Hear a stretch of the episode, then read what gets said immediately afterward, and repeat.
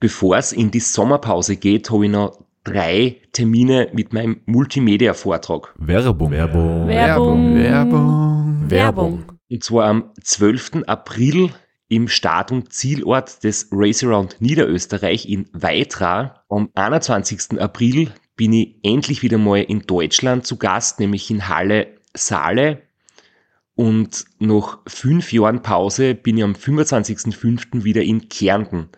Und zwar in der Artbox in St. Gertraud bei Franschach. Es gibt ein paar Highlights vom Race Across America, Einblicke in meinen 24-Stunden-Rekord und natürlich ganz viel Anekdoten, teilweise auch sehr lustige, aus meinen beiden Teilnahmen beim Transcontinental Race. Wir haben sicher auch Zeit zum Plaudern, zum ein bisschen Fachsimpeln und gemeinsam einen schönen Abend zu genießen. Ihr findet alle Infos, alle Termine auf meiner Website auf www.christophstrasser.at. Dort gibt's auch die Links und die Möglichkeit, Tickets zu kaufen. Bis bald. Werbung. Werbung. Werbung. Werbung. Werbung. Werbung Ende. Podcastwerkstatt. Herzlich willkommen bei Sitzfleisch. Dem Radsport-Podcast, der ohne gute Vorsätze ins neue Jahr startet.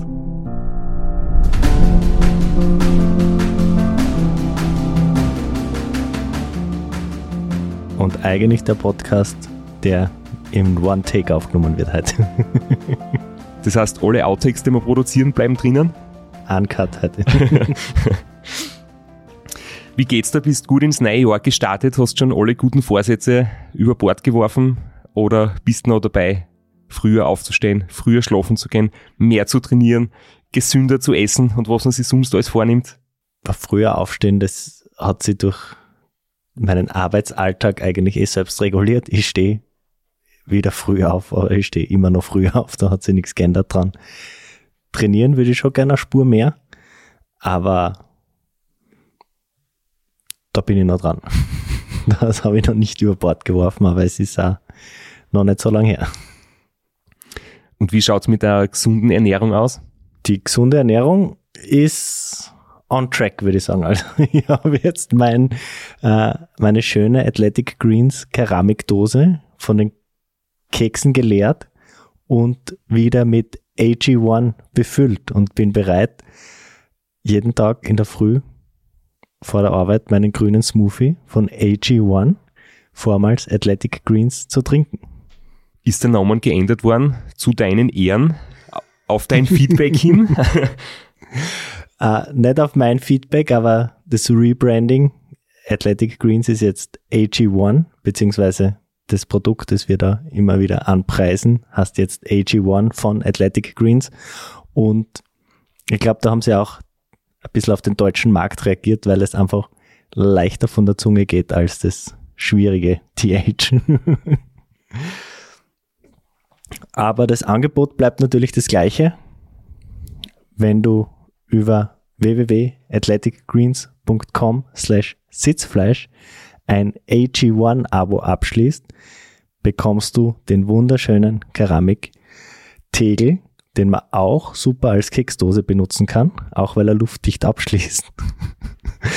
Oder du füllst das mit AG1 und stellst das in den Kühlschrank, dafür ist es eigentlich gedacht und so erfüllt auch seinen Zweck am besten. Und du bekommst einen Jahresvorrat an Vitamin D3 und neu K2 und fünf praktische Travel Bags. Wenn auch du den Vorsatz hast, dich gesünder zu ernähren, dich fitter zu fühlen, dich wohler zu fühlen, dich besser zu regenerieren, dann hol dir jetzt dein AG1-Abo von Athletic Greens unter www.athleticgreens.com slash Sitzfleisch. Ich möchte mich an dieser Stelle auch nochmal bedanken für die vielen Zuschriften und das Feedback, was wir nach unserer letzten Folge erhalten haben. Sehr viele gute Ideen für Gesprächsgäste und auch für Themen.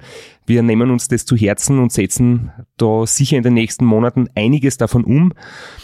Und besonders gefreut hat mich die Zuschrift eines männlichen Hörers, der gesagt hat, er braucht bitte mindestens einmal in der Woche und mindestens eine Stunde lang den Sitzfleisch-Podcast, weil er ist dafür verantwortlich, dass der Boden gewischt wird und das Staub gesaugt wird. Und Flo, ich glaube, das müssen wir echt mit aller Konsequenz unterstützen, weil wenn Männer so verantwortungsvoll die Hausarbeit erledigen, dann müssen wir natürlich unseren Teil dazu beitragen, dass das so bleibt und dass nicht der Lurch einzieht im Stirnhaus. Die Frage ist, ob die Böden auch immer noch akzeptabel sauber sind, wenn man nur 14-tägig erscheinen. Oder er einfach nur wöchentlich eine halbe Stunde putzt. Das gangert natürlich auch, den Podcast aufzuteilen. Na, aber wir haben echt viel konstruktives Feedback bekommen und wirklich inspirierende Ideen und da werden wir wirklich viel davon umsetzen. Da waren wirklich großartige Sachen dabei, auf die wir selbst nie kommen werden und das bietet wirklich Stoff für noch einige Episoden und da freuen wir uns richtig drauf. Und was ich noch richtig stellen möchte, bevor wir zu unserem heutigen Gast kommen, ich habe zu Silvester ein Posting abgesetzt, wo ich eigentlich mit viel Humor und Selbstironie geschrieben habe, was sollst machen, außer drucken und lachen. Weil es natürlich kein feines Jahr war, aber man immer wieder das Beste draus machen kann. Und damit habe ich gemeint, es war kein feines Jahr im Sinne von der Gesamtsituation. Es wäre ziemlich absurd zu sagen, 2021 war in allen Belangen super. Aber natürlich habe ich schon eine sehr große Freude, dass es bei mir persönlich und auch beim Flo einfach bei uns sportlich so gut gelaufen ist. Und das habe ich natürlich nicht vergessen. Aber kommen wir jetzt da zum dritten Mann, der heute da bei uns im Studio steht. Ja, und es ist ein Mann, den wahrscheinlich jeder deiner Fans kennt, ohne vielleicht, dass alle wissen, dass sie ihn kennen.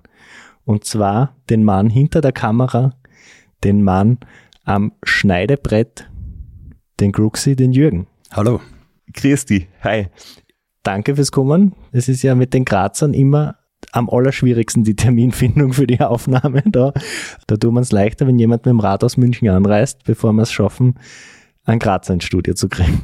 Wie schaut's aus? Bist du schon aufgeregt? Heute erstmals Rollentausch. Normal bist du der, der Fragen stellt und ich muss ins Mikrofon rennen und heute ändert sich das einmal.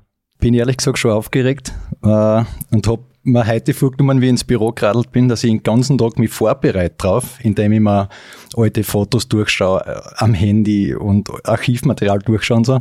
Dann war es aber, wie es so oft kommt, ich bin den ganzen Tag gearbeitet, habe eine halbe Stunde, bevor ich da hergefahren bin, zehn Minuten kurz nachgedacht und dann war ich eingeblattelt und jetzt bin ich da. Also, ich schätze, wir werden das hinkriegen.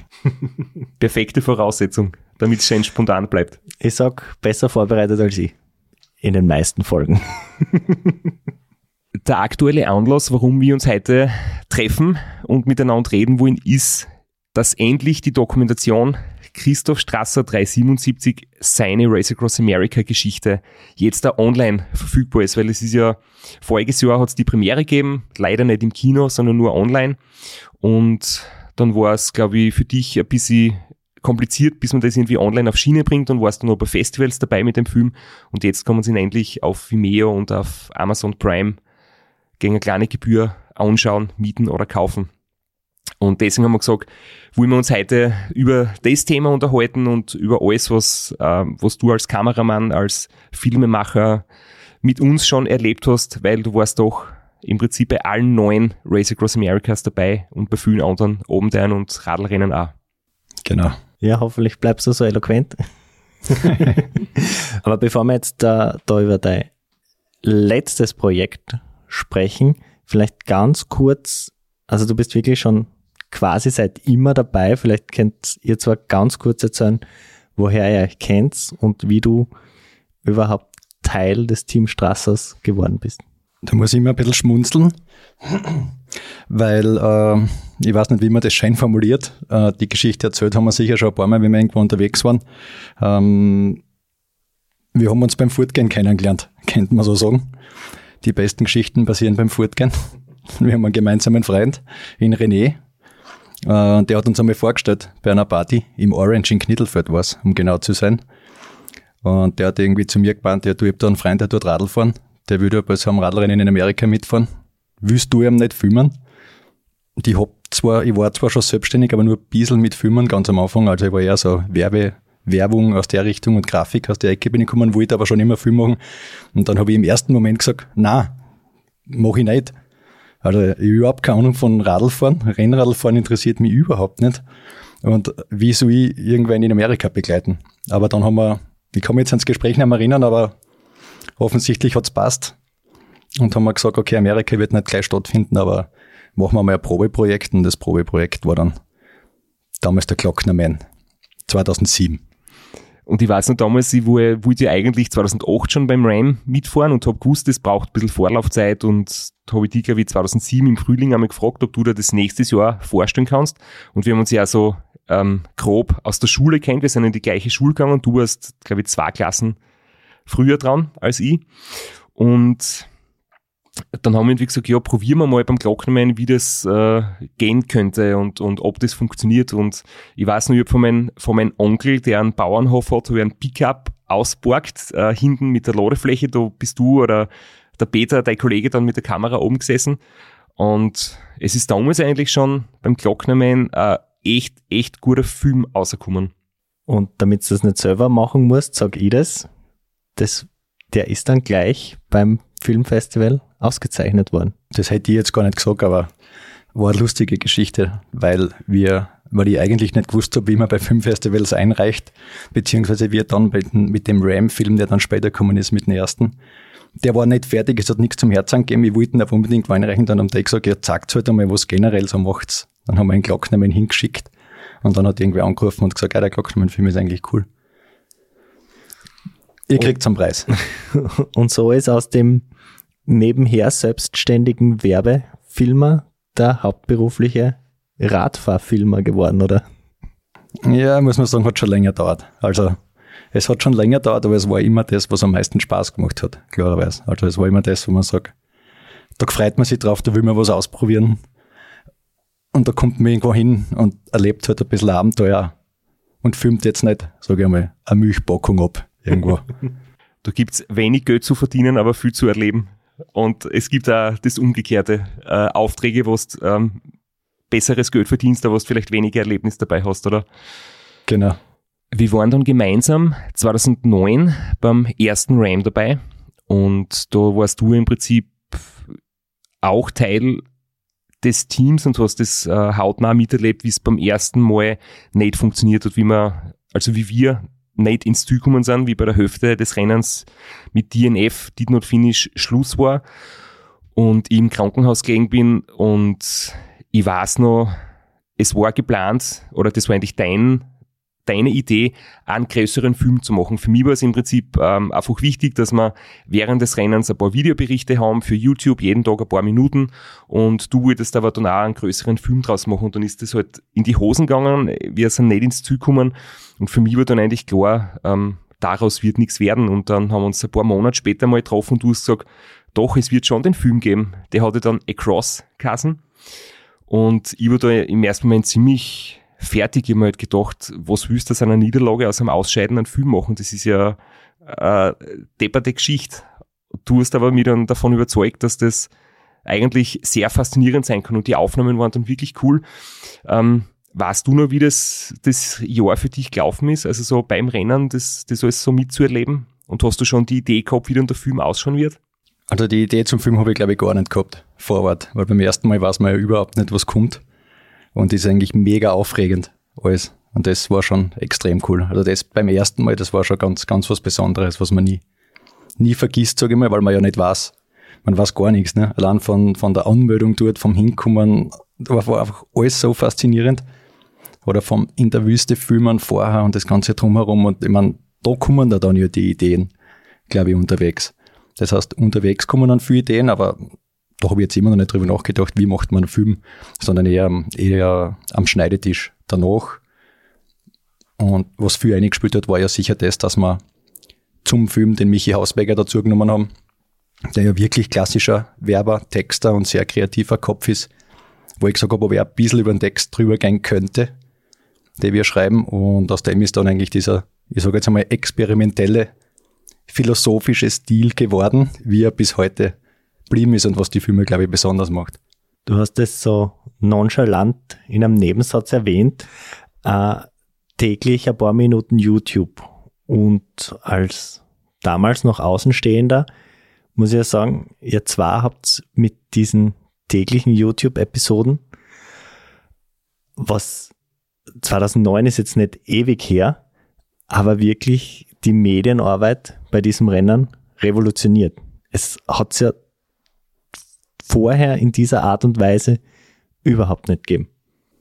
Genau, ich habe ganz das Gleiche gedacht, wie du das zuerst gesagt hast, dass du sagst, ja, so, so diese Clips, was wir da nebenbei machen, das hat sich eigentlich über die Jahre auf Vollgas etabliert. Also erstens machen das jetzt viel, viel Leute und bei mir in der Firma ist jetzt sogar, dass wir sowas für andere Sachen auch machen. Also so dieses episodenhafte Erzählen von Geschichten, das, das will jeder und überall. Und wenn, ich, wenn man jetzt zurückdenkt, ist eigentlich das RAM 2009, das war ja Season 1, Episode 1. Das ist ja richtig geil, oder? Und jetzt haben wir, wie viel haben wir? Season 14 oder so irgendwas? So viel äh, Seasons haben wir eigentlich, so viele Videoserien haben wir eigentlich bei Abenteuern gemeinsam produziert. Und das stimmt schon, ja. Das ist, das ist, ist schon extrem cool. Also ich meine, das war natürlich deine Leistung, weil du hast dir das dann auch von Jahr zu Jahr weiterentwickelt. Du hast dir dann bei den nächsten äh, Teilnahmen im Vorfeld schon ähm, Text geschrieben und ein bisschen Drehbuch geschrieben und welche Themen müssen äh, behandelt werden und wie wird das Intro sein und das alles vorbereitet. Da hast du natürlich von Jahr zu Jahr die wahnsinnig viel verbessert. Und die 14 Staffeln, das war wirklich, wenn man das jetzt zusammenrechnet, wo du überall dabei gewesen bist, auch in Australien, äh, bei der Durchquerung von Perth nach Sydney, beim 24-Stunden-Rekord in Kränchen, beim 24-Stunden-Rekord in Berlin, beim 24-Stunden-Rekord jetzt in Zödweg. Und das gibt quasi 14 Videoserien und das sind natürlich alle noch auf YouTube zu finden, auf meinem Kanal und auf deinem Kanal und bietet sich ja super gute Unterhaltung, wenn man jetzt im Winter am Trainieren ist und irgendwann vielleicht von der Zwift-Fantasiewelt einmal Abwechslung braucht oder so. Genau, weil ich glaube, dass diese Berichte sind vielleicht auch notwendig in Fernsehnachrichten, aber das ist nicht das. Wir wollen ja eigentlich immer was machen, wo wir sagen, da sitzt wer daheim und sagt, Alter, wie geil ist denn das? Das ist eigentlich immer die End, äh, das Ziel von unseren Sachen, was wir machen, denke ich mal. Habt ihr euch vor 2009, habt ihr euch da überlegt, wie die Medienarbeit ausschauen kann, ausschauen soll, oder seid ihr da komplett blauäugig an das rangegangen? Also ich glaube ehrlich gesagt, dass das von, vom Christoph gekommen ist. Wir haben uns nach damaligem Wissensstand so gut wie es geht ein Konzept überlegt. Also wir haben gewusst, ähm, es soll jetzt möglich sein, dass der OF, ähm, dass für die Sportnachrichten Material da ist, dass für die YouTube-Clips, für die Webisoden Material da ist und wie man das dann technisch irgendwie abwickelt, also das hast du dann ja im Prinzip miterlebt. Die meisten Sachen kann man vorher nicht planen. Die erlebt man beim ersten Mal einfach neu. Dass zum Beispiel bei die Fastfood-Restaurants gratis WLAN gibt, sonst hat es irgendwie keinen Internetzugang gegeben, oder? Und dass ähm, das TV-Material irgendwie noch geschickt worden ist mit einem USB-Stick und dann irgendwo anstecken und versenden, was ewig gedauert hat, wo man jetzt irgendwie schon überall in jedem Auto einen Hotspot mit WLAN hat. Also auf die Sachen haben wir sich nicht vorbereiten können damals. Genau, das hat zeitweise richtig weh dann. Erstens einmal, die Datenrate, was wir da geschickt haben, heutzutage so jeder, das nimmt er nicht einmal mehr. Dabei hat es echt nicht schlecht ausgeschaut, wenn es so nicht am Steiermark heute Bericht zum Beispiel war. Ähm, aber ich sage, Hausnummer, waren das 150 MB zum Hochladen, haben wir bei McDonalds stempeln müssen, vier Stunden. Das hat einmal keiner eingerechnet vorher, weil das Medienteam ist ja nicht zum Spaß dabei und macht halt vier Stunden Pause, sondern du musst ja dann wieder auffüllen und wieder nachfahren. Aber dann war es so, na, 98 Prozent, nur 10 Minuten, und dann kommst du nicht mehr weg. Aber da muss ich immer schmunzeln, wenn ich so Geschichten habe vom Wolfgang Fasching, der sagt, er hat seinerzeit auch Medienarbeit gemacht und die haben einfach ein Band mit FedEx heimgeschickt. Der Kameramann hat das Originalband aus der Kamera rausgenommen, in ein Kuvert gesteckt und heimgeschickt mit FedEx. Also, das ist dann nochmal eine ganz andere Liga, da waren wir schon in der Zukunft.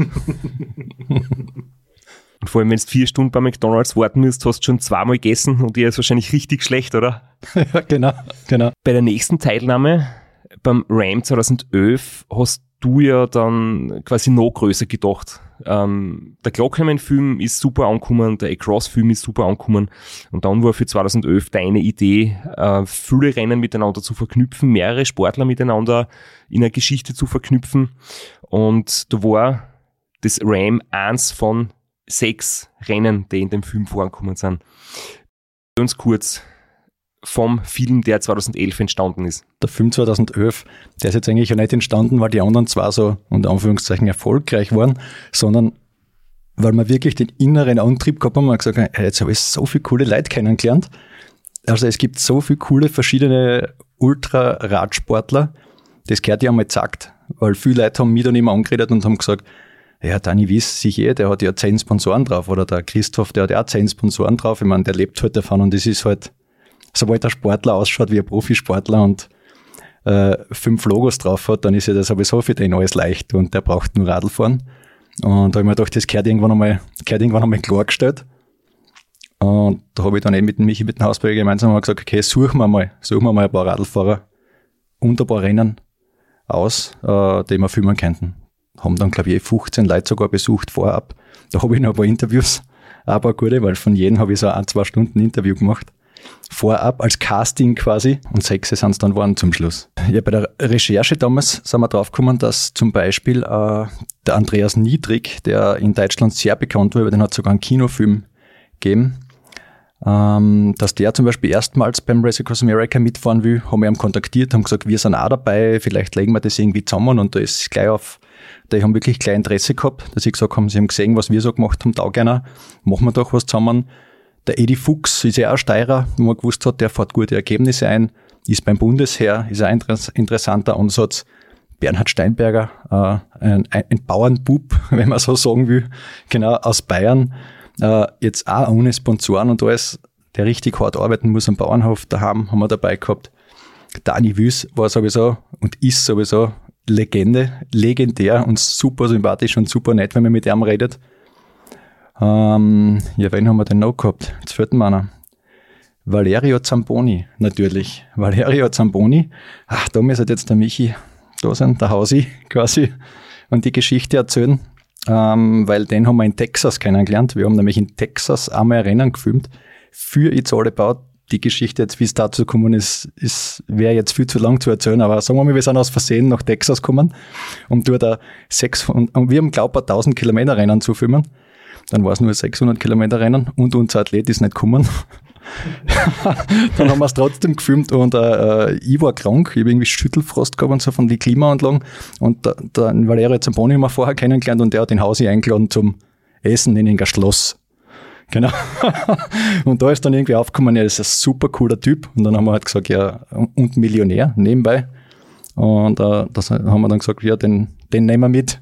Den nehmen wir mit im Film. Das passt gut. Ne? Der hat auch natürlich ganz einen anderen Antrieb warum er das macht. Habt ihr ihn in Monaco einmal besucht? In seinem Wohnort?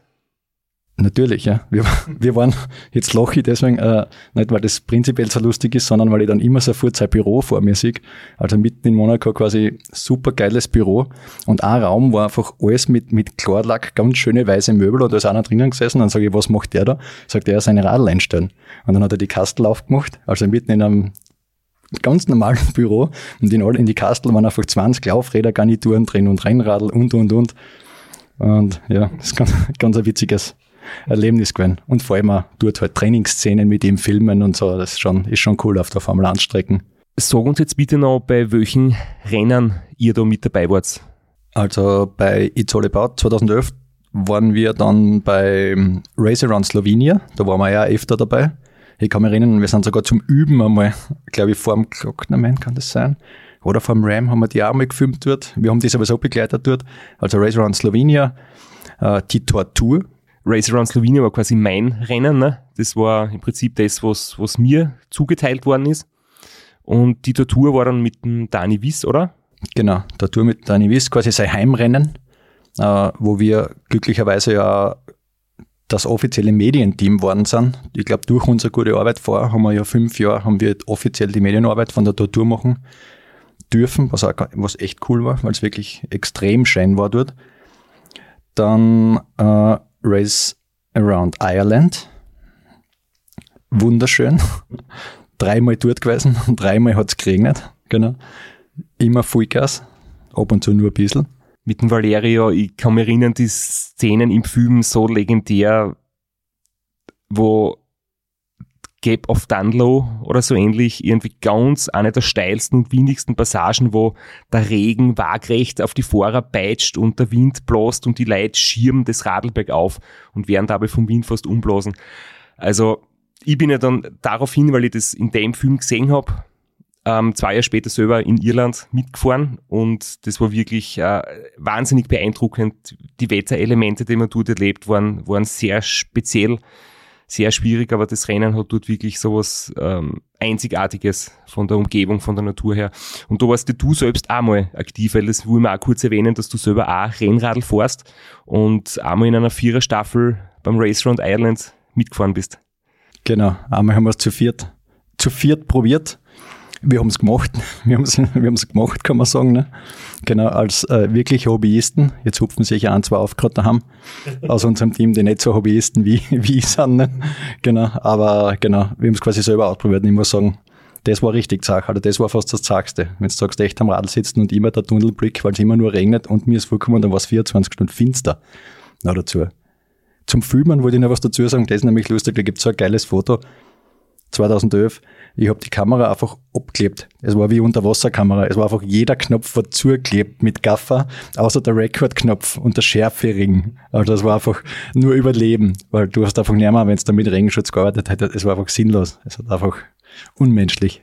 Aber äh, unmenschlich lustig, muss man jetzt sagen. Also die Iren, da würde ich jederzeit wieder hinfahren. Das ist einer der liebsten Veranstalter für mich. Dann habt ihr noch den Edi, beim Race Around Austria begleitet. Ja, Genedi Fuchs haben wir bei, bei seiner Siegesfahrt, ich weiß jetzt gar nicht, ob es sein erster Sieg war, aber den haben wir bei seiner Siegesfahrt rund um Österreich begleitet, ja.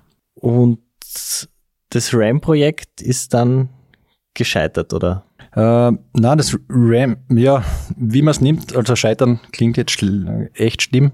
Andreas Niedrig wollte es fahren, war schon super trainiert und hat sich aber wirklich kurz davor, es waren schon alle dort, wir haben das Team schon getroffen und alle vor Ort, äh, hat sich kurz davor äh, ganz schwer verletzt am Knie mit Operation und alles. Hat dann nicht fahren können und ich finde, sie haben echt super reagiert, weil anstatt dass sie gesagt haben, Abbruch und alle fliegen wieder heim, haben alle, die drüben waren, die drüben waren gesagt, okay, wir machen ein Achter-Team. Und in dem Achter-Team waren definitiv keine Radlfahrer dabei. Also es waren Radlfahrer dabei. Jetzt wird schon wieder irgendwie aufhupfen irgendwo. genau. Äh, aber da waren auch Menschen dabei, die jetzt natürlich, oder keiner hat sich darauf vorbereitet in dem Sinne. Und das ist dann schon spannend. Also auch zu acht sind 5000 Kilometer immer noch weit. Und das musst du dann einmal logistisch durchdenken, wenn alles auf einen Einzelfahrer ausgelegt war vorher. Das war wirklich komplett spontan, oder? Die haben ein paar Stunden oder Tage vor dem Start entschieden, sie fahren jetzt zu acht und haben irgendwie das noch mit der Rennleitung geklärt, oder? Dass das irgendwie vom, von der Nennung her quasi funktioniert, von der Registrierung. Wie war das mit den Rädern? Ich meine, da hat Andreas Niedrig hat sein Radl schon drüben gehabt.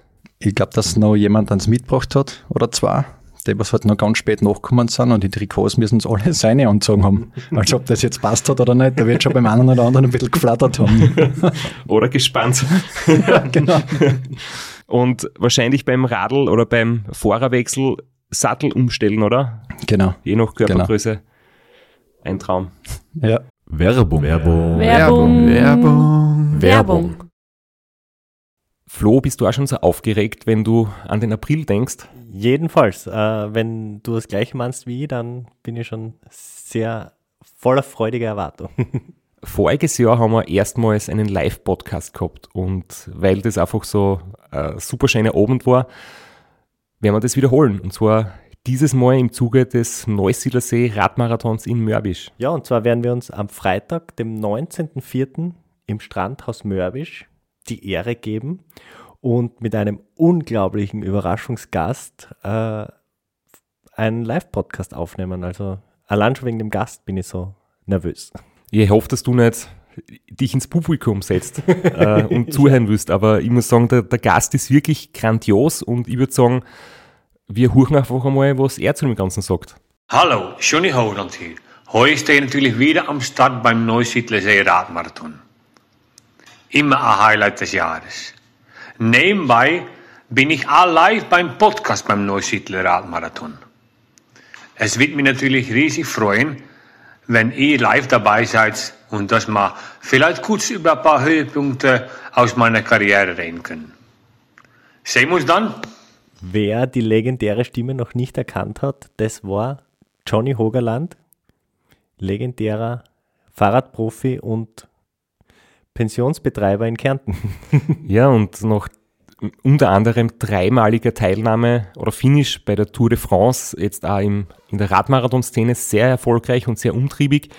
Und ja, wir freuen uns sehr, dass wir mit ihm äh, den Abend gestalten können. Und natürlich haben wir auch was zu gewinnen. Und zwar gibt es für zwei Personen jeweils ein Ticket und einen Startplatz für entweder Zeitfahren oder Radmarathon. Zeitfahren ist am Samstag, Radmarathon am Sonntag. Das heißt, es sind zwei Tickets, zwei Startplätze und gewinnen tun die, die folgende Frage richtig beantworten. Wie viele Tage ist Johnny Hogerland bei der Tour de France 2011 im rot-weiß gepunkteten Bergtrikot unterwegs gewesen? Schickt uns eine E-Mail an sitzfleisch.christophstrasser.at. Wir freuen uns auf eure Teilnahme, wir freuen uns auf äh, den Live-Podcast im Strandhaus und vor allem auf unsere Teilnahme, weil wir beide haben auch eine Startnummer und werden Samstag beim Zeitfahren dabei sein. Ja, und werden uns wieder mal mit den Besten der Szene messen. Du wahrscheinlich ein bisschen kompetitiver als ich, aber ich freue mich immer wieder, wenn ich mir aufs Zeitfahrrad setzen kann. Heuer bin ich ohne Scheibe am Start, weil du meine Scheibe ja verkauft hast. Vielleicht können wir nur in der Leihgeschäft einfällen. Werbung. Werbung. Werbung. Werbung. Werbung Ende. Mein Herr, du hast wirklich einiges gesehen in der Ultraszene, was wir nicht unter den Tisch fallen lassen wollen. Du warst auch mit Wolfgang Fasching. Jetzt hast du Nordamerika, Russland und Australien durchquert. Gibt es da irgendwelche Gemeinsamkeiten oder anders gefragt, was sind so die krassesten Unterschiede? Hm, genau, das ist eine gute Frage jetzt. Weil wenn ich in Australien denke, ist immer die erste Erinnerung irgendwo aussteigen und der Flipflop klebt am 50 Grad Asphalt. und irgendwie kann ich mich jetzt im Nachhinein gar nicht erinnern, dass da irgendwo eine Raststation oder irgendwas war. Mir kommt vor, wir sind aus der Stadt außen und sind in einer anderen Stadt angekommen. Eine Woche Gefühlt später. Eine Woche später, ja. Genau. Also da hat man viel taugt. Viel Schein. Perth und Sydney, total Schein, aber, ich, aber es war einfach eine einzige Hitze und lange Geraden. Russland ist wieder ganz eine eigene Abteilung. Da ist aber, ist mir sehr monoton vorgekommen. Muss aber auch sagen, ich bin nur 5000 Kilometer mitgefahren. Dann hat der Kollege übernommen, der Flo der Kreis. Aber 5000 haben wir echt gereicht in Russland. Also es war extrem zach, weil einfach kein Mensch Englisch redet. Du hast immer nur mit Dolmetscher irgendwo hingehen können und es war auch so ähnlich. Wo gehst du hin? Und das war ein ganz anderer, ganz anderer Flow, sage ich mal, wie bei uns jetzt beim RAM. Das war so mit Übernachten in Hotels. Wobei Hotel dort man jetzt vielleicht die falsche Vorstellung, wenn man an ein russisches Hotel denkt.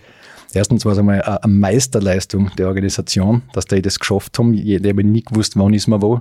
Dass dann auf einmal sagen, okay, da schnell eine Pension für 25 Leute, so groß war das Team circa, da wen unterbringen in irgendeinem russischen Dorf.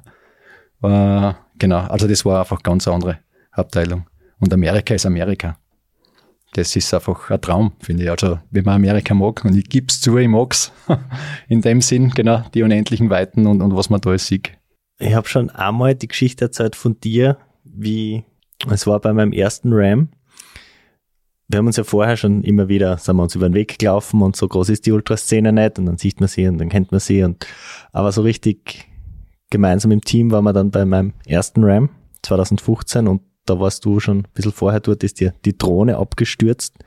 Dann bist du nach LA gefahren und bist zurückgekommen, hellauf begeistert, komplett aus dem Häuschen. Du hast einen Drohnenshop gefunden. Und mein erstes Bild war natürlich, ja, es ist irgend so ein kleiner äh, Hinterhofladen, wo es drei, vier, fünf Ersatzteile gibt. Und du hast gesagt, na, das ist ein riesiger Supermarkt. Das ist größer wie jeder Elektronikmarkt, den es bei uns gibt. Und da gibt's nur Drohnenteile. Wenn wir da vom Land ne, in die große Stadt kommen, sind wir gleich mal, sind wir gleich mal begeistert von was.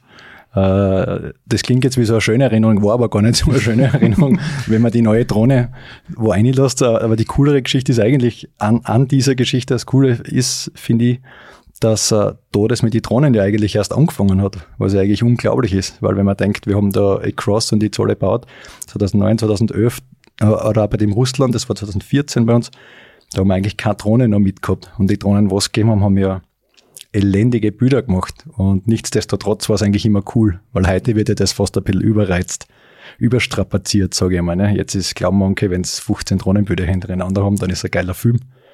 Und äh, ja, ich glaube, wir haben da immer, wir haben das immer fein garniert nur mit schönen Bildern bis heute. Ja. So hat sie die Technik auch von dir immer weiterentwickelt, weil ich weiß noch, bei dem ersten Jahr, ich glaube es war 2013, wo du mit der Drohne unterwegs warst. Da hast du ja noch einen, da war ein eigener Mann mit, der quasi nur für die Drohne zuständig war und da war das äh, Drohnengerät riesengroß und nicht einfach zum Steuern. Und mittlerweile sind die wirklich klein, leicht, agil und du kannst das selbstständig jederzeit im Prinzip äh, auch bei schlechtem Wetter steigen lassen. Und ich glaube, wenn ich mich richtig erinnere, einmal hast du selbst noch eine größere Drohne mitgehabt vor einigen Jahren und wir waren in Borrego Springs. Ich war trainieren, du wolltest dabei Aufnahmen machen und du hast irgendwie den Modus gehabt, ähm, wenn die Batterie schwach wird, kommt die Drohne wieder selbstständig zurück. Aber leider auf direkten Wege. Und ich glaube, da ist eine Palme im Weg gestanden, kann das sein? Und dann hat sie irgendwie einen lauten Duscher gemacht und dann sind die Einzelteile von der Palme zum Boden gefallen. Und dein Gesichtsausdruck war nicht sehr erfreut. Also, das schaut jetzt überhaupt nicht gut aus, gell? Für mich. Ich sag's gleich, das waren ganz die Anfänge und ich sag's gleich, ich habe nicht das gemacht, was jeder Mensch machen soll. Read the fucking manual. Hauptsache frisch aus der Schachtel holen und wir fliegen einmal, bis der Akku leer ist. Ja, ich glaube, dass danach, das war mit dem LA fahren Ersatzteile kaufen, ist passiert, ist passiert. War, war hart zum Lernen, vor allem weil das Ersatzteil, das ging jetzt auch so schön, dass da in LA so einen coolen Store gibt, weil LA ist groß. Das heißt, du fährst dann für ein kleines 5 Euro Ersatzteil einmal drei Stunden durch ganz LA, dass du sowas findest. Also, ja, so war das am Anfang, ja. Inzwischen hat sich dieser Drohnentrend ja eigentlich so weit durchgesetzt, dass Drohnenflüge in diversen Ländern schon relativ streng geregelt werden. Und äh, wir zwar haben ein Erlebnis gehabt in Borrego 2019 mit den Park Rangern. Da ist uns kurz das Lachen vergangen. Das war weniger lustig, wie wir da in Straps beim Training ein bisschen gefilmt haben mit der Drohne. Ich glaube, war das eine Park Rangerin, oder? Ja, also, also, genau, sie waren zu zweit, ein Park Ranger und eine Rangerin. Ja, genau, genau. Ja, es ist in Amerika einfach nie witzig, wenn ein Polizist oder oder ähnliches vorbeikommt. Also sie lächeln selten. Und was natürlich extrem, was einen extrem nervös macht, ist, dass der Finger, Finger lang am Abzug, am Abzug und erklärt halt, ob das deine Drohne ist. Ja, ist schon meine. die war jetzt zum Landen. Und dann habe ich natürlich probiert, Zeit auszuschinden, weil das war gerade das beste Bild überhaupt. Und habe so dann als, ja, ich muss da aber noch quasi Schleifen zurückfliegen. So auf die Art, als ob die Leute nicht eh alle wissen, dass man da gerade zurückfliegen muss. Und sie hat halt immer now, land now. Es war schon, schon zum Nervöswerden. Natürlich ein Naturschutzgebiet. Aber wir haben dort jahrelang gefilmt. Äh, eigentlich sind wir schon sehr rücksichtsvoll, sage ich einmal. Und äh, nein, es war alles gut gegangen. Also sie hat nicht entsichern müssen. Ja, also ich, ich war super nervös, weil sie auch so sofort sich zur Seite gedreht hat, äh, Waffe von uns weg, aber den oberen Bügel über den Holster, der war schon offen, die Hand war griffbereit und ich meine, wir sind mit einer Drohne durchs Naturschutzgebiet geflogen, aber da kannte sie keinen Spaß und äh, die Aufnahmen hat, haben wir dann noch vor ihren Augen löschen müssen. Genau, aber ein, zwei haben schon einen Weg eingefunden in die aktuelle Doku. Wir haben ja dann noch Klick gehabt, weil äh, das Auto ist ja so gestanden mit dem Kofferraum zur Straße und dies, äh, dieser Hügel, den der Strapster im Training gefahren ist, den sieht man oft in deinen Filmen. Das ist dieser extrem langgezogene Hügel, wo man wirklich schon von ewig den Radfahrer kommen sieht.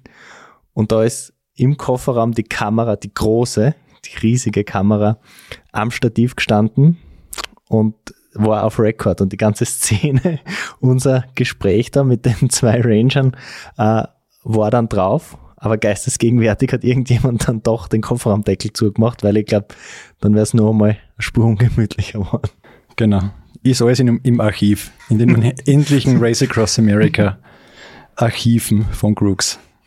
Es hat aber noch mehr Geschichte gegeben, oder? Weil 2011 war ja der Michi mit dir in Amerika beim Team Andreas Niedrig und er ist ja sowieso schon jemand, der nicht gern fliegt und jetzt war schon mal die Anreise für ihn ziemlich äh, eine Strapaze mit Flugangst im Flieger zu sitzen so lang und er hat dann irgendwann mal versucht, ein bisschen Zeit gut zu machen, oder? Nach einem längeren Stopp und dann hat er irgendwie ein Problem gehabt mit der Geschwindigkeit oder mit der Höchstgeschwindigkeit. Ah ja, das war richtig ungut, weil äh, Karlsbad war's, also ein bisschen südlich von, von Oceanside, haben wir einen Radfahrer gesucht, der hat gesagt, er geht trainieren und wir sollen ihn filmen, dann haben wir ihn aber nicht mehr gefunden.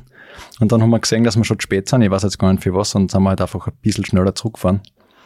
Und wieder ein netter Polizeibeamter an die Tür geklopft, ans Fenster klopft, Scheiben ober, ähm, Hand an der Pistole natürlich. Und das war aber todernst dann. Also der hat uns da erklärt, dass äh, der Michi da quasi äh, Amerikaner, äh, das Leben von Amerikanern bedroht hat gerade als Ausländer da. Und das wird quasi ein Nachspiel haben. Ich kann mich jetzt an die Summe nicht mehr erinnern, um das dann gegangen ist. Das hat er halt schrieb aber er hat sie aussuchen können. Er hätte entweder zu Gericht kommen müssen, aber während dem Ram dann, oder hat, glaube ich, eine lebenslange äh, Fahrsperre gekriegt für Kalifornien. Also er darf nie wieder Auto ausleihen in Kalifornien. Und eine ordentliche Summe war noch zum Zahlen, oder? Die- klassische Strafzahl. Genau, es, es war eine Summe, aber ich kann mich leider nicht mehr erinnern, aber es wird sicher, sicher mehr wie 200 Dollar gewesen sein. Ich würde jetzt noch fragen, Jürgen, zu etwas, was mich sehr beschäftigt, wenn ich sehe, welchen Aufwand du betreibst, wie du im Laufe der Jahre das auch im Prinzip alles verbessert und verfeinert hast. Und dann schaut man sich die Auswertungen an auf YouTube, wie viel tausend Menschen haben unsere Videos angeschaut, sprich die du machst, was übrigens viel, viel mehr sind als die offiziellen Videos vom Race Across America, vom Medienteam von denen. Das ist immer äh, ein bisschen absurd, aber das zeigt einfach, wie wichtig das, glaube ich, ist, was du immer produzierst, äh, wo quasi ja das Race Across America dadurch viel bekannter wird. Aber dann im Vergleich, wenn der Flo Kraschitzer mit Facebook Livestream startet und das ist ungeschnitten, mit schlechter Tonqualität, pixelig, verwochelt und da sind einfach viel mehr Zuschauer. Woran liegt es? Was ist das Phänomen dahinter? Oder ist es einfach nur, weil der Flo so viele Fans hat? Ich glaube, es weil er einfach so einen geilen Schmäh hat. Fertig. Da können wir noch so Cinematic einfahren, wie wir wollen. Das ist einfach nicht zum, nicht zum Toppen. Ah, diese Live-Einstiege sind schon ganz was Eigenes. Das Authentische und so dabei sein, das geht ja auch noch nicht so ewig. Also erst seit es das Internet erlaubt, das ist ja schon voll cool. Und das ist natürlich auch länger. Das heißt, das läuft und die Leute oder werden dann aktiviert und sagen, oh, das wäre online, online, online, da kommt immer mehr dazu. Das ist ja dann nicht der, der, der Drei-Minuten-Beitrag, sondern da ist man dann echt dabei. Ist schon, ist schon, verstehe ich schon. Bin jetzt gar nicht böse. ungeschönt, ungeschnitten und komplett mittendrin. Kann jederzeit was passieren. Das ist ja fast gefährlicher wie das Radlfahren selber. Ne? Fairerweise muss man sagen, dass die Facebook-Zugriffe, du kriegst ja einen View für jedes Autoplay. Das heißt, wenn es zu langsam drüber scrollst, dass das Video losgeht, hast du schon einen View kassiert. Das ist bei YouTube. Das sind dann echte Interactions. Jetzt redet die Arbeit nicht schlecht. Na, aber kommen wir zu deiner Arbeit. Du warst bei deinen Projekten eigentlich immer Teil der Crew. Und du hast das vorher erwähnt, seit ein paar Jahren machst du die Medienarbeit bei der Tortur. Da bist du wirklich ein externes Medienteam. Wie, wie ist da der Unterschied? Da kommt man nicht ganz so nah zu den Fahrern zu, wie dafür hat man halt einen Überblick über das gesamte Rennen. Kannst du da ein bisschen die Unterschiede, die Vor- und Nachteile beschreiben? Also bei der Tortur, da war ich, das war die ersten fünf Jahre. Das gibt's jetzt aber auch schon über zehn Jahre inzwischen. Äh, für die Medien zuständig. Ähm, Unterschied, offizielle Medienarbeit oder ein Einzelfahrer meinst du jetzt, gell? Ja. Mhm. Das Coole ist, wenn man immer in der gleichen Szene ist, dass man ja immer mehr Leute kennenlernt. Das habe ich jetzt später bei anderen Veranstaltungen, die wir filmen, auch gemerkt, dass je öfter ich es filme, umso cooler, das merkt man in den Filmen dann. Auch wenn ich der offizielle Filmer wo bin, merkt, spürt man das in die Filme oft, dass der, man merkt einfach, hey, der wird mal grüßt oder der kennt man oder den hat man schon mal irgendwo gesehen, weil man einfach ein bisschen in die Szene einrutscht. Von dem her, es hat, es hat beides was. Also ich finde, das offizielle Medienteam zu sein, ist schon extrem cool und äh, ehrt mich jetzt immer und finde ich cool, wenn, wenn wirklich jemand sagt, wir können das machen. Man, wir sind sehr verlässlich und machen auch schöne Sachen und liefern dann auch wirklich viel und könnten das, glaube ich, nicht machen, wenn wir nicht so viel Rams schon gemacht hätten. Also das darf man halt nie vergessen. Also das ist quasi Bootcamp für Medienteams, Race Across America, weil wo sonst lernst so unter, unter Zeitdruck, ohne Schlaf, in einem fahrenden Auto, äh, mehrsprachige Webserien produzieren, gleichzeitig an Fernsehsender was schicken, was weiß ich, einen Radiosender was schicken und vielleicht noch notfall was einkaufen gehen. Als Team, als Crew quasi auch. Das heißt, das ist schon eine extrem gute Schule. Und da kommt man dann das hin und wieder für ein echtes Event was machen, kommt man da hin und wieder fast einfach vor. Weil da habe ich dann zwei bis, weiß nicht, 14 Teams ist das größte, was ich so gehabt habe bis jetzt. 14 Medienteams bei einer Veranstaltung. Ich will jetzt nicht sagen, viel einfacher vor, aber es ist einfach, es ist machbar. Und du hast einen wichtigen Punkt angesprochen, wenn du jetzt Teil des Team Strassers bist, dann ist, wir haben das öfter schon erwähnt, aber dann ist das Medienauto ein abgespecktes Pacecar und, und jederzeit einsatzbereit. Das heißt, ihr seid auch nie weit weg und könntet, falls das Pacecar einen Platten hat, haben wir schon erlebt, innerhalb von wenigen Minuten die Aufgabe des Pacecars übernehmen. Und eine Zusatzaufgabe, die ihr auch noch habt, und jetzt muss ich dir die Frage stellen, eigentlich will ich das gar nicht wissen. Wer weiß, was die Zukunft noch bringt. da brauchen wir den Effekt vielleicht wieder. Aber wie oft hast du schon mit der ausgeschalteten Kamera nur vorgespielt, dass du mich gerade filmst, weil es für meine Motivation gut ist, wenn die Kamera nebenher fährt. Und wie oft hast du dann tatsächlich gefilmt? Also du musst jetzt auch nicht die Wahrheit sagen. Nein, ich muss minimal umformulieren, nämlich, es, äh, ich würde nämlich nie die ausgeschaltete Kamera wohin stellen. Äh, ich würde immer filmen. Genau, ich bin bekannt dafür, dass ich äh, gern Filmmaterial sammle. Je mehr, desto besser. Genau, der Vollständigkeit halber eigentlich. Das heißt, ich würde immer filmen, aber ich weiß schon, genau, ich weiß schon auf das Bild werde ich nicht brauchen und ich weiß natürlich, dass es die motiviert und ähm, ja, du dementsprechend ein bisschen einen Antrieb hast, wenn du siehst, dass die Kamera wo steht. Deswegen, also ich habe sie immer eingeschalten, brauchst jetzt keine, keine Sorge haben. Genau, also vielleicht erwischt man da auch ein gutes Bild. Oder einen blöden Spruch, irgendein witziges Outtake. Irgendwas könnte theoretisch passieren. Ah ja, also da, wir können einen sehr, sehr, sehr, sehr, sehr langen Film einmal machen. Mit Outtakes und mit Sprüchen, die, die keiner hören darf. Aber da ganz kurz nochmal allen Hörerinnen äh, das RAM-Reglement in Erinnerung rufen. Äh, man darf pro Tag viermal 15 Minuten neben dem Radfahrer herfahren, sogenannte Medienzeit. Und wann braucht der Straps besonders viel Medienzeit? Kurz vorm Schlafen und kurz vorm Aufstehen. Und da ist es einfach finster. Und wie viele Aufnahmen, wenn man Cinematic äh, Episoden machen will, wie viele Aufnahmen braucht man aus einem Auto neben einem fahrenden Radfahrer im Stockfinsteren. Die sind komplett austauschbar, da sieht man nicht, wo man ist und was man gerade tut. Genau, wir haben aber schon ein paar Schmankerler dabei, muss ich sagen. Im Material der letzten Jahre. Also Nachtaufnahmen haben wir ein paar, da haben wir uns dann schon gespürt. Ist natürlich gut, wenn im Medienauto äh, Menschen alles Medienmenschen sitzen, also wenn Alex Carelli herin sitzt und wir uns dann gespielt haben und der eine macht dann den Lichtmeister und der andere filmt oder fotografiert. Also da haben wir schon aufnehmen, was du glaubst, das muss in einem Studio gefilmt worden sein, weil es so schön ist. Also wir toben uns dann schon aus und das ist natürlich auch wieder Motivation für den Christoph. Und für euch. für, vor allem für uns. Wir haben das schon ein paar Mal erwähnt. Äh, die Mediencrew sind immer die, die man am seltensten im Wohnmobil sieht. Die schlafen quasi nie. Das, das ist zumindest der Eindruck der Pesca Crew. Also ich muss ehrlich sagen, mir kommt vor, wir schlafen gar nicht so schlecht, gar nicht so wenig.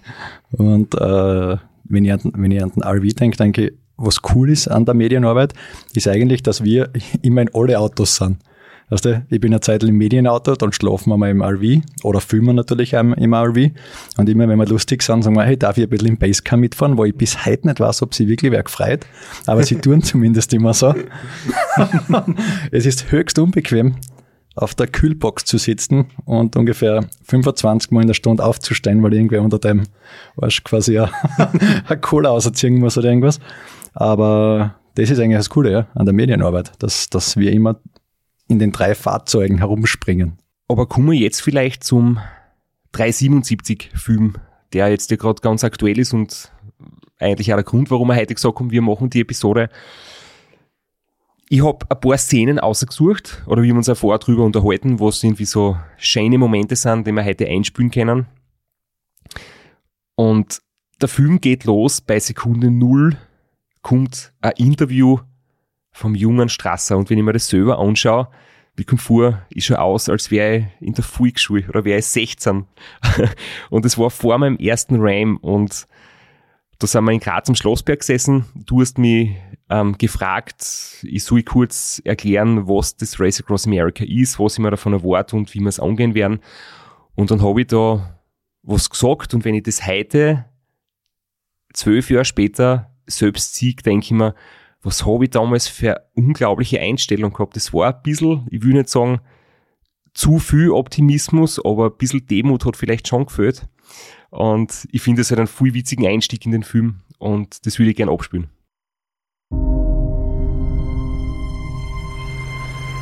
Das Race Across America bedeutet für mich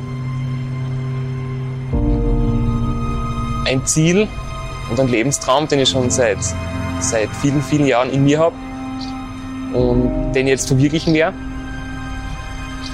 Dann bedeutet es für mich das längste Radrennen der Welt. Ob es das härteste Radrennen ist, sei dahingestellt. Also ich glaube, das liegt daran, wie man, wie man damit umgeht oder wie man sich vorbereitet. Es wird natürlich immer gern in den Medien so dargestellt als das härteste und, und brutalste Rennen überhaupt. Ich glaube, man kann es auch absolvieren, ohne dass es wirklich brutal hart wird.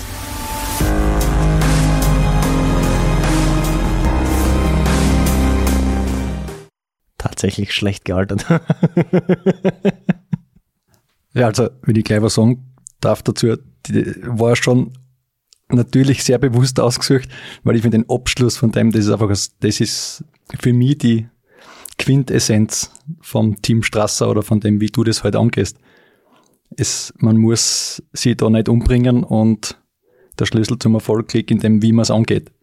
Und Team Strasser hat halt, zeigt halt immer wieder vor, wie man es angehen. Also mit Spaß und mit, genau, mit einer sehr positiven Einstellung, sage ich mal. Aber mir ist trotzdem, wenn ich mir das jetzt selber anhöre, ich weiß noch immer damals immer schon irgendwie, ich habe mich drüber geärgert, dass es immer als das absolut härteste, was man überhaupt machen kann, dargestellt wird und also dieser Mythos so zelebriert wird von den Amerikanern oder von den Medien dort. Und äh, da ist alles Tour de France belächelt worden. Das ist so lächerlich. Man fährt so eine Distanz, die wesentlich kürzer ist und braucht drei Wochen dafür. Das ist ja quasi ein Kinderrennen und das einzig richtig harte ist das Ram. Und das hat mir früher einfach schon überhaupt nicht gefallen. Und ja, dadurch ich halt Glocknerman gewonnen habe, beim Race Around Slovenia Zweiter war und wirklich schon viel gute Ergebnisse gehabt habe, war ich mir da sehr sicher, dass ich da jetzt gut umgekommen wäre durch den nordamerikanischen Kontinent, was sich dann herausgestellt hat. Es ist doch sehr, sehr hart. Aber ja, diese Unbekümmertheit kann man jetzt positiv sehen oder ein bisschen naiv sehen. Das ist, darf sich jeder selbst den Teil denken. Was man in, in dem Interview schon merkt, und das habe ich auch schon am anderen Ende der Kamera erlebt, das heißt, wenn du mich filmst, äh, das ist eine unglaubliche Stärke von dir, genau solche Sachen aus jemandem rauszukitzeln beim Interview, weil das ist nicht einfach, wenn eine Kamera, eine Lichtquelle, vielleicht sogar ein Spiegel auf angerichtet wird, ähm, erstens einen geraden Gedanken zu verfassen und dann noch einen geraden Satz rauszubringen. Und das hast du in, in deinen Interviews eigentlich mit jedem geschafft, wirklich gute Sachen aus jemandem rauszuholen. Ja, danke, danke. ja, da spielt sicher sehr viel mit ein, dass wir uns, dass wir uns halt alle kennen und immer besser kennengelernt haben.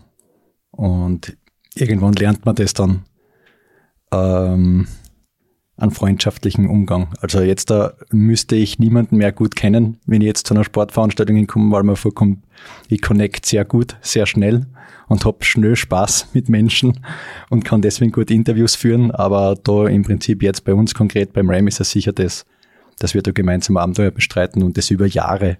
Und jeder kennt jeden und auch wenn man manchmal nur einmal im Jahr zusammenkommt, ist das halt unsere, unsere gemeinsame Sache das war jetzt ein Interview, das zwölf Jahre alt ist. Und du hast, glaube ich, ein paar Sachen rausgesucht, oder? Wie viel Filmmaterial, wie viele Stunden Aufnahmen du in all den Jahren gesammelt hast, die du dann in, weiß nicht wie viel Gängen, Schnitt und Grobschnitt und Feinschnitt und wieder aussortieren reduziert hast auf die zwei Stunden, die der Film jetzt dann insgesamt dauert. Also ich habe jetzt nicht mehr genau die Stunden, wie viel ich überall gehabt habe, aber was Interessante war eigentlich eher, man kann nur sagen, RAM 2019 als letzte, das Wichtigste, sagen wir jetzt einmal als Abschluss, da haben wir 30 Stunden Rohmaterial gehabt Und ähm, da zählen wir jetzt aber nicht dazu, dass wir Dashcams mitlaufen haben, die das ganze RAM gefilmt haben am Anfang bis Ende. Äh, sonst wäre es natürlich noch ein bisschen mehr. Aber im Prinzip haben wir jedes RAM einmal durchgeschnitten zu einem schönen langen Rohschnitt, wo man sagen kann, das könnte man schon als Film nehmen. Und da ist jeder Film eigentlich, also jedes Jahr ist zwischen 60 und das längste war lustigerweise äh, 2014, äh, das ist viereinhalb Stunden der Rohschnitt. Und also im Rohschnitt ist jetzt nur noch das drin, was du sagst, das ist eigentlich cool. Die Aufnahmen kannst brauchen und du könntest jetzt mit einem Sprecher und so jetzt was draus machen. Das heißt, wir könnten in Wirklichkeit eine richtige Serie machen mit, mit äh, 69 Minuten, wenn man will. Genau, so viel ist rausgekommen. Und die Arbeitsstunden waren eher das Interessante, weil das hat wirklich ganz knapp, da ist wirklich, im Zähler steht 999 Arbeitsstunden war es. Quasi vom Sichten bis, bis äh, der Film halt online war. Schwer zu vorstellen. Aber hast du eine Stunde ähm, Pause gemacht oder warum nicht 1000? 1000 ist ja so eine, eine ja, geflügelte, eine wichtige Zahl. Ich persönlich glaube, ich habe einfach zum Zählen aufgehört, weil ich ihn nicht mehr kennen habe. Hast nur drei Ziffern gehabt am Zähler? Ja, genau, das war noch so eine alte Casio-Uhr, weißt du, mit einer, mit einer kurzen Anzeige.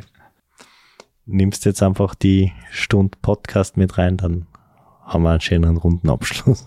Ich muss gestehen, ich habe aufgehört zum Zählen bei unserem Livestream, äh, bei unserer Livestream-Premiere, der ja im Mai schon war, wo der Film nur einmal hergezeigt worden ist. Und ähm, nach dem Film hat es ja schon Änderungen gegeben, das schon wieder ungefähr 10, 15 Stunden waren und so weiter. Also bis der jetzt online gestanden ist, haben schon ein paar Menschen noch ein paar Mal angreifen müssen an allen Ecken und Kanten, aber jetzt irgendwann hören wir Zählen auf. Das bringt ja keiner was. Im Endeffekt hast du dann aber von jedem Race Across America Jahr das sehr stark nochmal gekürzt auf plus minus 10 Minuten um den Dreh und hast quasi von jedem Ram-Jahr einen kurzen Teil mit den wichtigsten Momenten und der kompakten Geschichte, was in dem Jahr passiert ist, von einer Erzählstimme und mit einem inneren Monolog, also mit zwei verschiedenen Erzählern ähm, eben gestaltet und zwischendrin immer wieder Tag 1, Tag 2, Tag 3 vom RAM 19. Und so eigentlich so der rote Faden durch.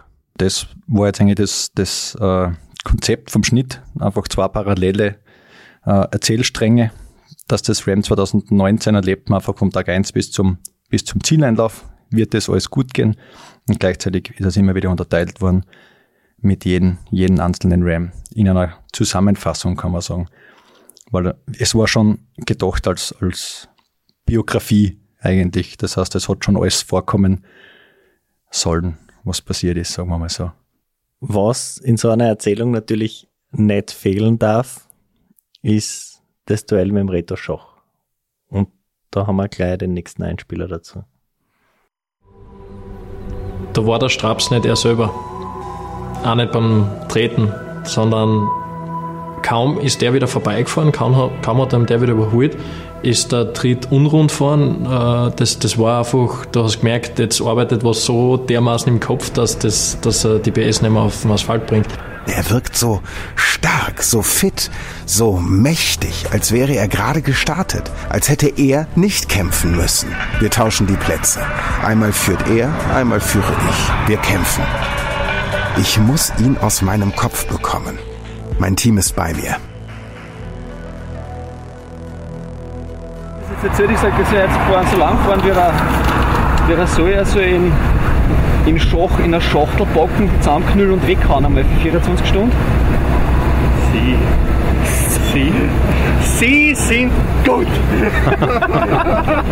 und Sie morgen 550 Kilometer fahren und 1000 Kilometer, dann fangen wir mit irgendwelchen taktischen Spielchen an.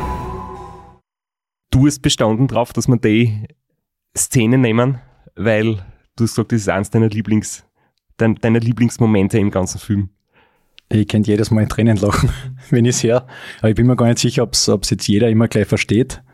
Genau, ob es nicht zu umgangssprachlich ist, aber du kannst den Schach in einer Schachtel packen und weiter geht's. Äh, aber der ganze Abschnitt ist jetzt eigentlich ganz schön, weil man äh, einen schönen Ausschnitt eigentlich sieht, wie der Film gestaltet ist äh, äh, schönes Interview vom Teamchef Kogi. Dann in Stefan Magenfeld, der uns auch von Anfang an begleitet hat, die Stimme, deine innere Stimme, was wir immer so gehabt haben. Genau. Und der Rainer als Teamchef damals, der, der einfach der Fels in der Brandung ist. Und der dann genau mit sowas, alles an früh fertig und dann mit so einem Spruch Energie gibt. Ich meine, dann der Fox, ich könnte in die Knie gehen. Ne? Sie sind gut. Also er ist ein, ein Schauspieler sondergleichen, denn der eigentlich auch bei Canram fehlen hätte sollen ich finde es so schön, dass man da halt wirklich sieht, einerseits, es ist wahnsinnig dramatisch, das war so zwei Tage vor dem Zürenlauf, äh, Kampf um Platz eins ist halt extrem knapp und spannend und dramatisch und wir sind alle irgendwie nervlich, also ich zumindest und, und ich glaube die meisten im Team waren nervlich völlig angrieben, weil es so spannend war. Und der Rainer gibt ihm die Parole aus, das ist jetzt auch die Übersetzung quasi, äh, ich soll mental den Reto Schoch vergessen, also ihn in eine Schachtel wegbocken und aus meinem Kopf verbannen. Und im nächsten Moment hört man einfach, wie lustig es war, weil da kommt sofort ein blöder Schmäh und alle lachen. Und das gibt eigentlich wirklich einiges von unserer Stimmung halt wieder. Also wirklich einer der Schlüsselmomente in dem ganzen Duell, in dem jahrelangen Duell zwischen dir und dem Reto Schach. Und was da genau passiert ist, auf der einen Seite dir und im äh, bei der Revanche dann im Reto. Das hat der Rainer wirklich wunderbar zusammengefasst in dem Interview. Ausschnitt, den wir uns jetzt anhören. Die, die Maxime bei so einem Radrennen kann sein, wenn du das gewinnen möchtest, du musst schauen, dass du so schnell wie möglich den anderen den Glauben nimmst, dass sie die nur einholen können. Also du musst so auftreten, dass sie dir denkt, den schlage ich sowieso nicht. Also jetzt nicht körperlich, sondern halt mit der Leistung. Und wenn du jetzt einmal oft ist es so, wenn eine Zeitstation zwischen dir und dem anderen ist, kannst du das gut steuern, aber sobald der Glaube weg ist beim anderen, holt er dir nicht mehr ein, außer du hast ein ganz grobes Problem. Und, aber den Glauben aufrechtzuerhalten, dass du es aufholen kannst, ist, ist, ist durchaus möglich. Haben wir geschafft bis ganz zum Schluss. Wir haben wirklich bis aufs letzte Hemd gekämpft, aber dann irgendwann ist es nicht mehr gegangen. War Zeitstation 47 von ein bisschen über 50. Ich glaube, das beschreibt es wirklich ganz gut, wie ich das erlebt habe weil ich irgendwann den Glauben nicht mehr gehabt habe, den Reto Schach einholen zu können, weil er dann einfach in die letzten Abschnitte in den Bergen einfach nochmal, ich habe alles gegeben und er hat trotzdem ein paar Minuten pro Zeitstation auf mich noch weiter den Vorsprung vergrößert. Und ich glaube, in vielen anderen Jahren war es so, dass durch das, wie ich gestartet bin und wie es bei mir oder bei uns die ersten Stunden oder ein, zwei Tage gelaufen ist, dass die anderen schon den Glauben verloren haben wenn der Strasser nach einem Tag fünf Stunden Vorsprung hat, hat jeder glaubt, da geht nichts mehr. Und ja, ist jetzt für jemanden, der finishen will in der Karenzzeit, das Rennen bestreiten, irrelevant. Aber ich glaube, das Psychospielchen, wenn es um Platz 1 geht, bringt der Rainer da wirklich gut auf den Punkt. Was dort sicher super zermürbend war, war ja auch das, dass es da noch kein Live-Tracking gegeben hat. Und dadurch hast du nie genau gewusst, wo, wo ist der andere. Erst wenn der bei einer Timestation durchkommen ist und das auf der Webseite aufgeschienen ist, hast sagen können, okay, der ist schätzumativ so weit vorne oder hinten. Das heißt, das ist ein extremer Psychodruck. Man hat erst die Zwischenzeit gehabt in ein paar Stunden, ja. Und bis dorthin war quasi das eine Fahrt ins Blaue und mittlerweile weiß man halt in Echtzeit, wie viel Meter oder, oder Millimeter man langsam verliert oder, oder gewinnt. Das macht's wesentlich transparenter jetzt, ja. Ähm, das Duell ist ja dann ja, sehr, sehr knapp ausgegangen. Ich habe nicht den ersten Platz gemacht, sondern der Reto. Aber im Jahr drauf war alles im Prinzip fokussiert auf unter acht Tagen. Reto Schach hat es ausgegeben und für uns war es auch ein Thema und unser Ziel war es eben auch. Und dann haben wir jetzt noch einen Ausschnitt aus dem Film, kurz die Momente vor dem Start, wo man jetzt die Erzählstimme auch hört. Jetzt wollte ich gerade sagen, Spoiler-Alarm. Ne? Der erzählt schon alles, wie es ausgeht. Manche haben vielleicht den Film noch nicht gesehen oder kennen es nicht. Ein ganzes Jahr musste vergehen, ehe sich die zwei Konkurrenten wieder treffen. Um einen Gegner wie Reto Schoch zu schlagen, wäre eine Zeit von unter acht Tagen nötig. Dies wäre historisch. Ja, die magische Grenze von acht Tagen, die gibt es eigentlich seit es das Rennen fast gibt seit über 30 Jahren. Bis jetzt hat es noch keiner geschafft. Äh, versucht haben es schon viele. Ich weiß, dass es geht. Ich weiß, dass ich es schaffen kann. Aber es ist jetzt nicht mein Hauptziel, weil ich kann es nicht beeinflussen. Es hängt sehr stark vom Wetter ab. Und wenn das Wetter das nicht zulässt, dann ist es auch nicht drinnen. Und deswegen, wenn es ausgeht, ist schön. Äh, ich weiß, dass es möglich ist, aber ich bin lieber als Erster im Ziel mit einer schlechteren Zeit, als ich bin unter 8 Tagen und nur Dritter zum Beispiel. Da fällt noch was ein dazu, nämlich äh, das Jahr war für uns nämlich auch mega, weil wir auch gesagt, das Jahr erstens die Revanche, ich meine, die hat, die hat überall mit eingespielt, jeder war voll motiviert und ich glaube, wir haben die aufwendigste Webisoden-Serie aller Zeiten gemacht, bis heute. Bis heute haben wir mehr so was Aufwendiges gemacht wie in dem Jahr 2013. Da haben wir nämlich wirklich äh, im Auto sogar getextet, Text nach Deutschland geschickt. In Deutschland hat einer die Texte gesprochen, zurückgeschickt, der Stefan wieder, der Magenfeld. Und äh, so haben wir eigentlich wirklich, wirklich mit Mini-Dokus in voll hoher Qualität eine richtig geile Serie gemacht, finde ich. Also da war so ein Flow, da haben wir gesagt, passt, Straps muss gewinnen und wir wollen da filmisch auch was abliefern, wo jeder sagt, bist du deppert, wie cool ist denn das? Ich glaube, das darf man sagen, das waren auch die aller, allerbesten bis heute. Also es waren in allen Jahren super YouTube-Clips und Webepisoden, aber 2013, die waren echt einzigartig und das war auch schon von vielen anderen Kollegen gehört, die sagen, sie schauen sie das immer wieder an, weil 2013, die waren einfach wirklich außergewöhnlich, die die darf man schon loben. Auch wenn du es selbst vielleicht nicht gern machst, aber die waren wirklich, wirklich genial. Und auch die ganze Dramatik vom Rennen und ähm, wie es dann ausgegangen ist, es war wirklich 2013 war schon sehr speziell. Du hast vorher gesagt Spoiler-Alarm, aber ich glaube, es ist kein Spoiler, wenn man Rennergebnisse von 2013 und 2014 jetzt da im Podcast unter Anführungszeichen vorwegnimmt und einen kleinen Ausschnitt, auf den der Straps jetzt da im Offner bestanden hat, den hören wir uns jetzt noch schnell an. Weil er einfach sehr, sehr gut jetzt im Podcast sagt, äh, wie der Film aufgebaut ist, wieder mit verschiedenen Sprecher und, und äh, wie der erste Tag im Rennen gelaufen ist. Reto hat mich schon überholt. Ich bin unsicher, zweifle. Ist er so stark? Bin ich so schwach? Ich habe ihn bis dorthin noch nie so fokussiert gesehen. Ich habe ihn bis dorthin noch nie so diszipliniert gesehen.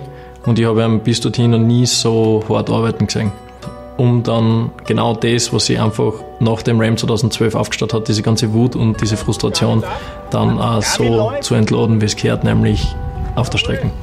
Er hat voriges Jahr das Rennen in einer super, mit einer super Leistung in einer sehr guten Zeit gewonnen. Allerdings war ein bisschen ein bitterer Beigeschmack dabei, weil er mein Team und mich halt einfach sehr negativ dargestellt hat. Wir sind als unfaires, unsportliches Team dargestellt worden. Wir sind zu Unrecht beschuldigt worden und das war absolut nicht in Ordnung. Und ich hoffe, dass wir das heuer auf einer fairen sportlichen Basis äh, lösen können und ich hoffe, dass es zu einer Revanche kommt und ich möchte halt alles dafür geben, dass ich heuer vor ihm im Ziel bin. Ich bin wieder ruhig. Langsam fahre ich mein Tempo. Reto, ich sehe dich. Ich bin hinter dir. Plötzlich fühle ich mich wieder top. Mein Zeitfahrrad fliegt durch die Wüste. Reto, ich komme.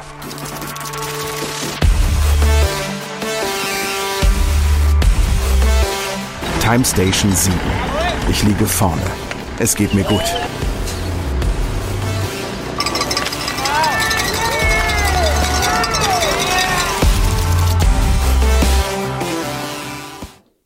Mir sehr gefällt an dem Einspieler ist weniger das Inhaltliche, wie die Musik fährt gerade vor rein, äh, voll rein.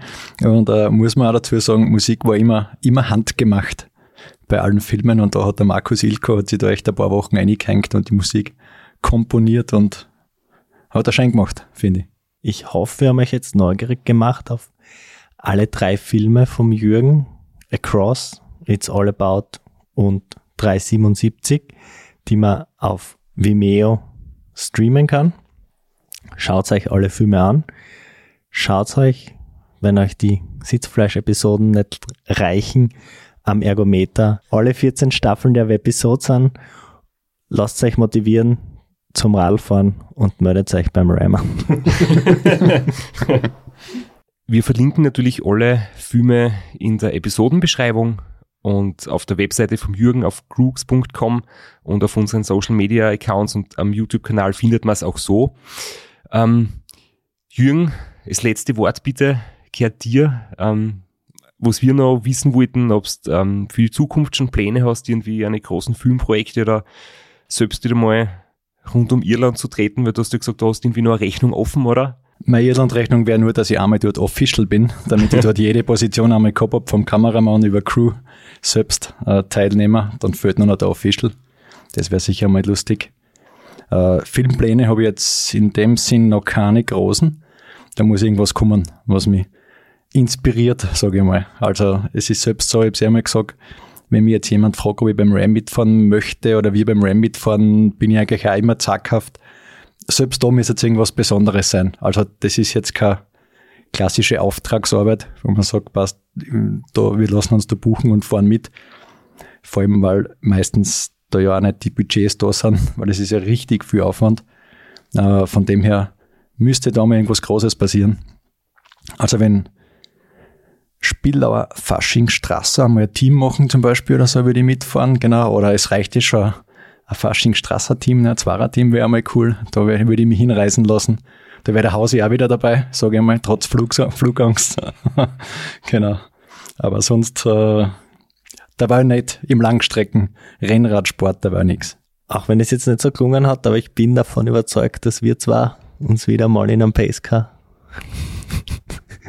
am Schoß sitzen werden, wenn du wieder mal auf der Kühlbox mir den Weg zu meinen Kohlen versperrst.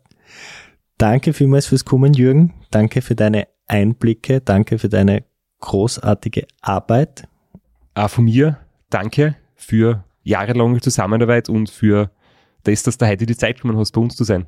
Ja, bitte gern und danke für die Einladung. Ich würde sagen, heute machen wir einen besonderen Abschluss. Wir spielen nicht unsere Sitzfleischmusik, sondern den, ich würde nicht den Abspann, sondern die letzte äh, philosophische Szene aus unserem Film.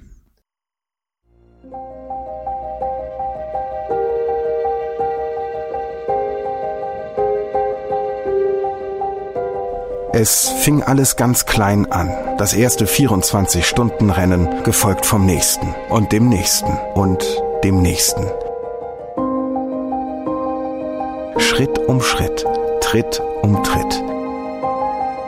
Langsam, aber sicher rückte auch der einstige Traum, die Teilnahme am Ram, immer näher. Ganz egal, ob ein Ultracycling-Rennen in der steirischen Provinz oder das Ram. Das Grundprinzip bleibt immer das gleiche. Eine Startlinie, eine Ziellinie, viele Kilometer dazwischen und die Zeit als Gegner. Die Kilometer und die Zeit zwischen Start und Ziel stellen eine Analogie zum Leben dar. Chancen und Risiken, Höhen und Tiefen, Freud und Leid. Realität und Illusion, Sieg und Niederlage. Und das Wichtigste immer wieder, weitermachen, treten, nicht aufhören, treten, ein Ziel haben, treten, fokussiert bleiben, treten. Und all das nicht allein, sondern in einem Team aus Freunden.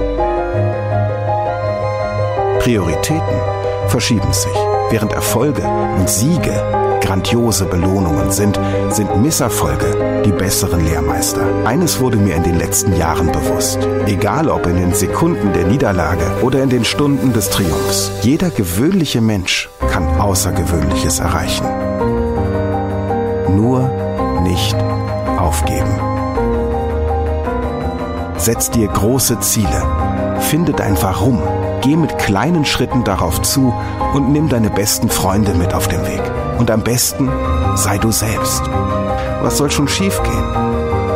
Hör nicht auf. Trete. Kämpfe. Ist der Weg wirklich wichtiger als das Ziel? Die Antwort weiß ich bis heute nicht. Es ist auch egal, solange du mit den besten Gefährten unterwegs bist. Annapolis.